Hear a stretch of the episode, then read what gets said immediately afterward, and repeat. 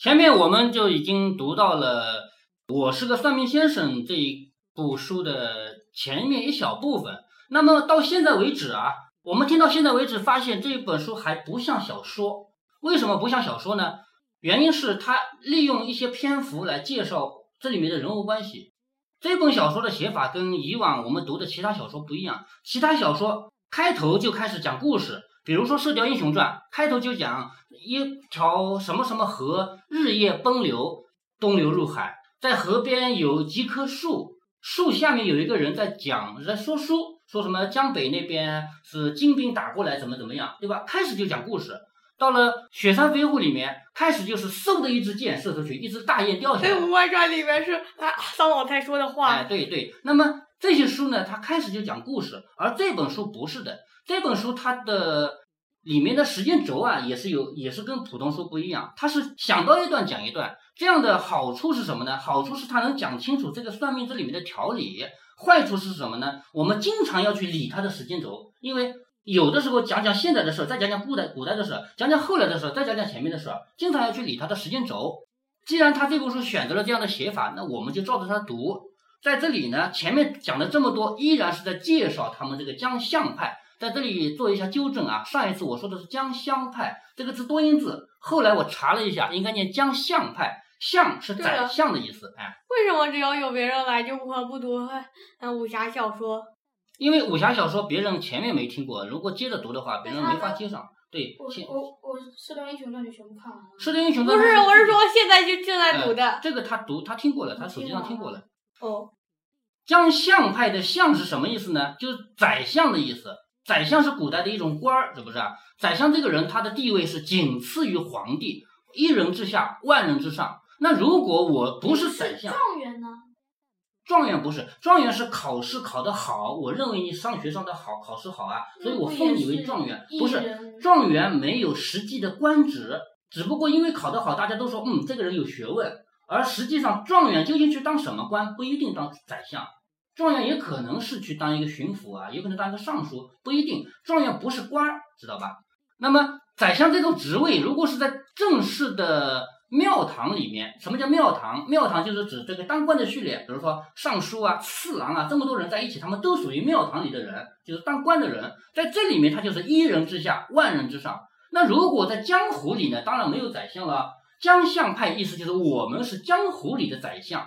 那为什么他们自称宰相呢？因为他也能够管理万民，所有人都在找我算命嘛。最后你的命是好是坏都嗯。那么他他不是说一人之下吗？那个一人是谁？那个一人就不管他是谁了。也就是说，他还是比较谦虚的，没说我是江湖的皇帝，只说我是江湖的宰相。皇帝哪有这么多？对对对，好，那么我们就继续读下去。他的六字真言，第一个字叫省，省是什么呢？省读就是对方啊来的时候，他衣服怎么样，穿的衣服好不好，就看得出这个人有没有钱嘛，包括他的身份嘛，气质。还有贫贵啊啊贫贱啊富贵都是看得出来的，一眼就可以看一个人的档次。省的第二层意思呢是听，就听他说。通过前面我们也知道啊，算命的人是不会先说话的，都要听你说。省的第二层意思就是听对方说，让对方说出来。他说的话越多，我对他的了解就越多。敲是什么呢？试探，你不能老听他说，因为他有的时候说不到你要听的内容，对不对？要试探，这叫敲。所谓一敲即中，随棍打，再敲不吐草寻蛇，是在省的基础上突然敲一下。如果说准了，那就可以用打，因为后面还有一个打嘛，就是六个字嘛。如果两次都没敲准，那就危险了。就是说，你作为一个算命的人，敲了两次都没敲到你要的内容，那就危险了。就如同草中寻蛇，要有可能会被蛇咬。这里就我们提到前面，因为来的人有三种，第一种人叫抱着，就他是相信我的；第二种人是有点相信、有点怀疑的；而第三种就是来找麻烦的，是不是？那如果你两次敲不中，很有可能这个人是来找你麻烦的，他也是个内行。打是什么呢？要坚定的批判，打跪在一个吉字，突然出口，落地有声。打的更深一层意思，叫推，要摧毁对方的意志。因为你敲准了以后，他对你深信不疑，那么你就说他未来就要倒霉。算命的人一定会说你将来要倒霉，要倒霉了你会急嘛？一急的话，你就请他给你解灾嘛。这样的话，他就会给你钱，解灾都是要钱的嘛。如果是怨妇呢，你要说她马上要被甩了啊，马上要被你老公甩掉了啊，打的对方心理防线彻底崩溃。千就是骗，我们多次提到过出老千，在赌博的时候出老千就是作弊。那么在这里面，他们也叫作弊，也叫签。签就是骗，可以当场出签，也可以通过布局的方式。布局什么？我精心设一个局，让你钻进来，说不定这个局要花几个月、几年时间都可以。也可以当场出签，签是融汇在其他五个字中的，贵在一个慢字。出签不能急，否则就露马脚。所以呢，叫急打慢签，打要快，签要慢。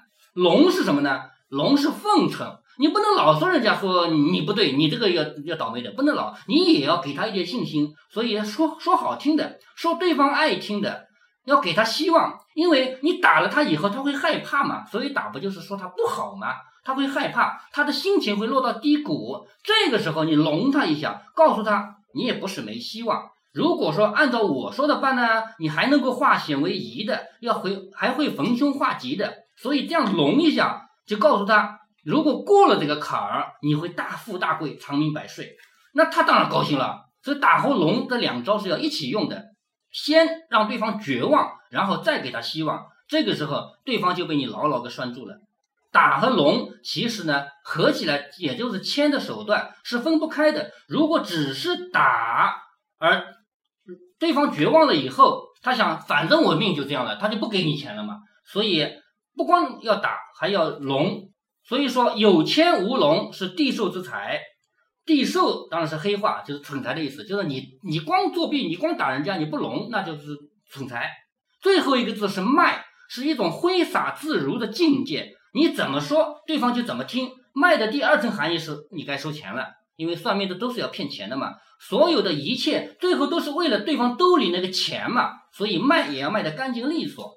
祖爷传给大家秘诀的时候，是理论跟实践结合的，也就是这个师傅啊，不是光教书的，他也会告诉你实际上要怎么用这个六个字。每讲一个字，他就把他经历的事详详细细的讲出来，加以印证。这六个字的真言说起来容易，真正融会贯通呢很难。如果这六个字都用上了，对方还是不相信，或者他就是抱着试试看的心态，那么最后一招叫出杀。出杀的前提是对方必须是一只肥狍子，狍子就是对方是被你骗的人叫狍子，肥狍子是就有钱，对吧？而且要有点相信，而且要不全信，处在模棱两可的境地。什么叫出杀呢？说到底还是一个签。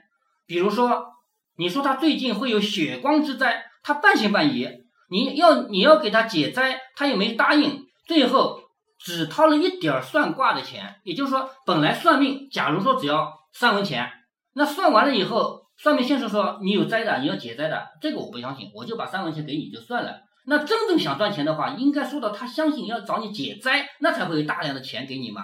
所以这种人呢，就是没有上大钩，没有掏大钱，这个时候可以请祖爷出杀。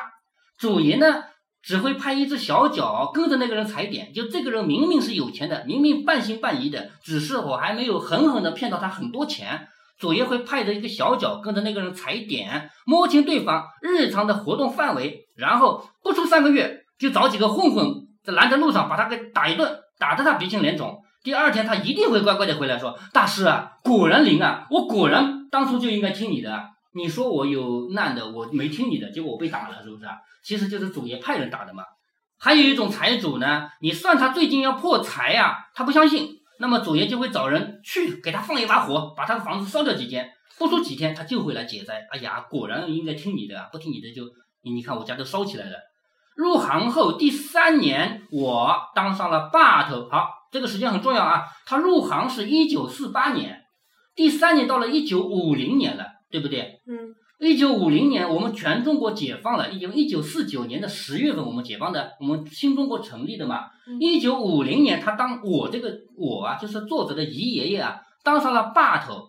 那么这个很重要，我们读到后面才知道啊，祖爷这个人可以说是全世界最聪明的人，他每一招每一招都是完整的一个自己心里的计划，只是他不告诉你而已。就包括这个人，他明明。没有什么本事，我们前面也读到过，他手下的七个把头挑徒弟来了，来了一帮新人，你们挑，没有人挑挑他。最后老二说：“别人不要你就跟我吧，是这样的一个人，说明他没本事，对不对？嗯，那没本事为什么要把他招到我的手下呢？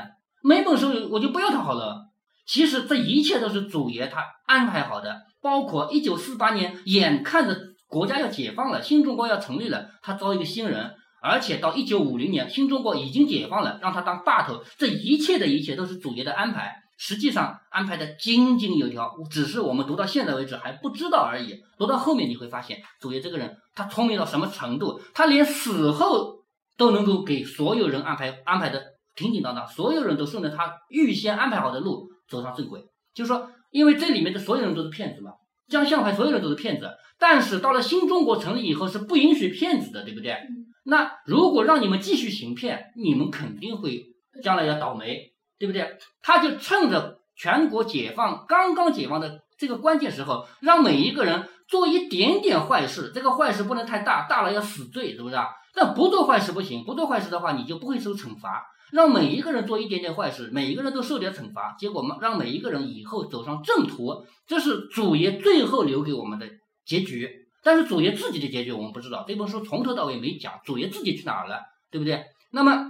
我们现在就呃，当然这是后面的情节啊，我就等于是剧透了一下，说我入行的第三年当上了霸头，这个当霸头的时间很重要，是一九五零年时候。祖爷说有良心的人才能当霸头，好，这个话说的明白就是瞎说八道，因为老大就不是有良心的人，老大不是杀人的嘛，是不是？老二也不是有良心的人，是吧？所以这个话明摆着是见见人说的，对不对？所以主人祖爷这个人，你不能当他好人啊。但是祖爷这个人确实是聪明的人，对不对？嗯。他说有良心的人才能当霸头。他说我的心还没有完全死，将来可以坐他的位置。那么我们前面也知道，这个做这个小说中的我，第一次算命还算哭了，是不是？嗯。是不忍心骗人的，所以我的心还是好的。对吧？所以我的心还没有死，将来可以坐他的位置，也就将来我也可以做一个老大祖爷这个位置。对我很难用简单的几句话来概括祖爷的性格。他狠起来杀人不眨眼，但是他慈善起来就像个菩萨。平日里祖爷会接济穷人，不是蜻蜓点水似的做样子哦，而是实打实的帮。我不知道他这是良心的忏悔呢，还是灵魂的救赎。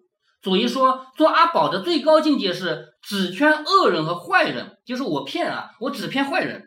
像我第一次，呃，对，不骗好人。像我第一次钓的是一个老太婆嘛，那不是阿宝该干的事儿，就是这个作者的我啊，第一次骗人骗成一个可怜的老太婆嘛，因为我刚入行，总得练练手的，是不是？但是祖爷说了，那不是阿宝该干的事儿，那是练手，也叫练心。好人敢骗，那你以后才敢骗恶人。其实我的心里一直为那个老太太祈祷，老天开眼了。第二年春天，第二年什么时候啊？不就是一九四九年春天吗？第二年春天，他的儿子竟然真的回来了。就是他说了，你做做好事，你儿子会回来的。结果还真的回来了。当然，他不是说自己算得准啊，说明他心中的这个好人还真的还真的有点好的结局了，是不是？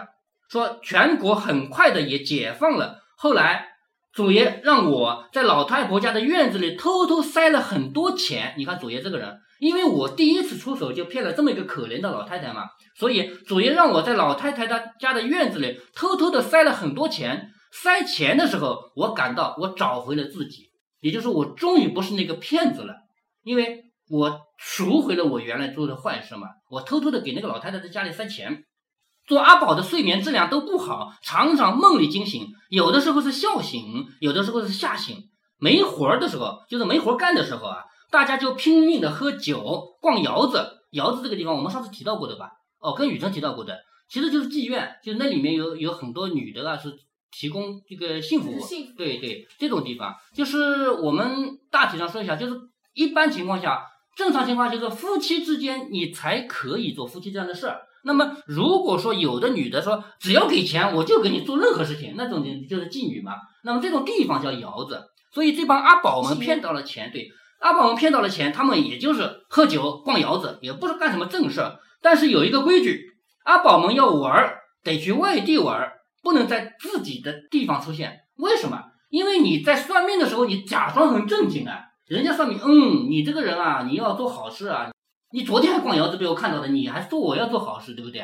所以祖爷规定，你们干坏事，你们逛窑子可以到外地去逛，不要在自己活动的这个范围内做这种坏事。因为阿宝们平时都是以最庄重、最道德的姿态示人的，尤其是霸头们都有门脸，天天做的门脸。什么叫门脸呢？就是开店的。开店的话，你比如说你一个店开在这儿，人家一看，哦，这个人还是在坐在坐在这个屋子里面给人算命的嘛，还算算个人样是吧？结果哈夜里看到你去逛窑子了，那那肯定不行，是不是？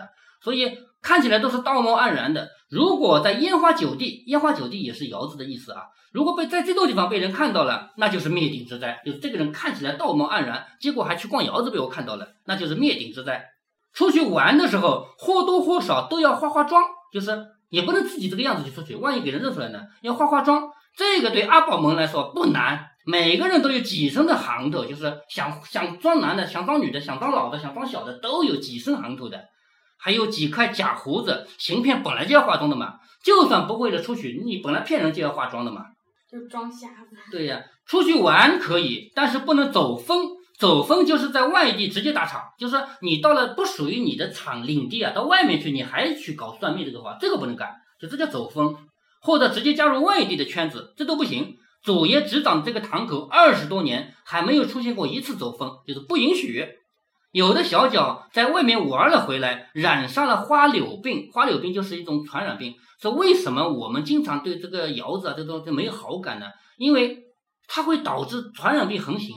平常不说，我们不说这个性工作啊，我们就算是喝茶吧，如果同一个茶杯几百个人喝过，那就完蛋了，是不是？就会导致传染病嘛，是不是？这所以很多事情就不能太杂乱的地方，像窑子这种地方，总是会有一些这样的传染病。这种病呢，名字叫花柳病，其实呢，它的学名叫梅毒，不是什么好病。这个病说出来很难听。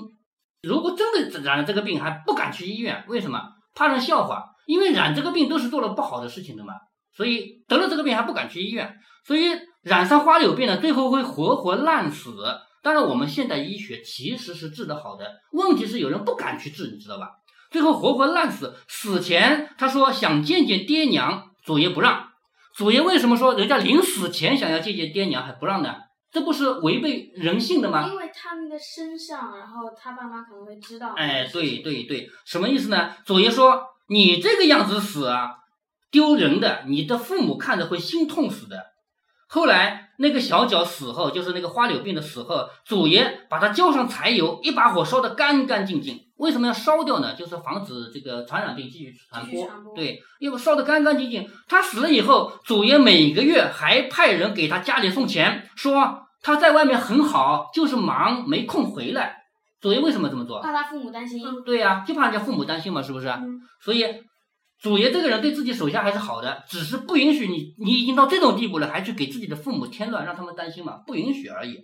我问祖爷，为什么不定一个规矩，让所有人都不要去嫖娼呢？就是到花到这个花柳的那种地方去呢？祖爷说，吃喝嫖是人的本性，做阿宝的都是用命在赌，就是我们本来就是骗子，骗子时时刻刻就是用命在赚钱的嘛，是不是？为的是什么？你压住他的本性的话，他早晚会造反。让他吃饱了、喝足了、嫖够了，他才有力气干活。那一刻，我感到人性是那么可怕。也就是说，人性这个东西啊，没有办法压抑。但是呢，如果是我们是正常人的话，不是骗子的话，有办法解决的。正常的去结个婚不就行了嘛，是不是？但是他是骗子，他又不能正常的结婚，所以这个事情麻烦。主爷这个人看得很透，不能压抑。所以呢，那一刻，就这个作者我感到了人性。是那么的可怕。新人们学了六字真言以后，经常聚在一起讨论，大家摩拳擦掌，跃跃欲试，就学了这个学骗人的本事啊。天天上去骗人。然而祖爷说，学会了六字真言，你就离死不远了。哎，这个话好像不对劲嘛。就是原来我没会的时候，我没学会的时候，那我不会。为什么学会了之后离死不远了呢？这一句话唬得大家目瞪口呆。祖爷说，淹死的都是会水的。这个话俗语吧，听过的吧？嗯嗯，淹死都是都是会游泳的，因为不会游泳的人不到河里去玩嘛，是不是？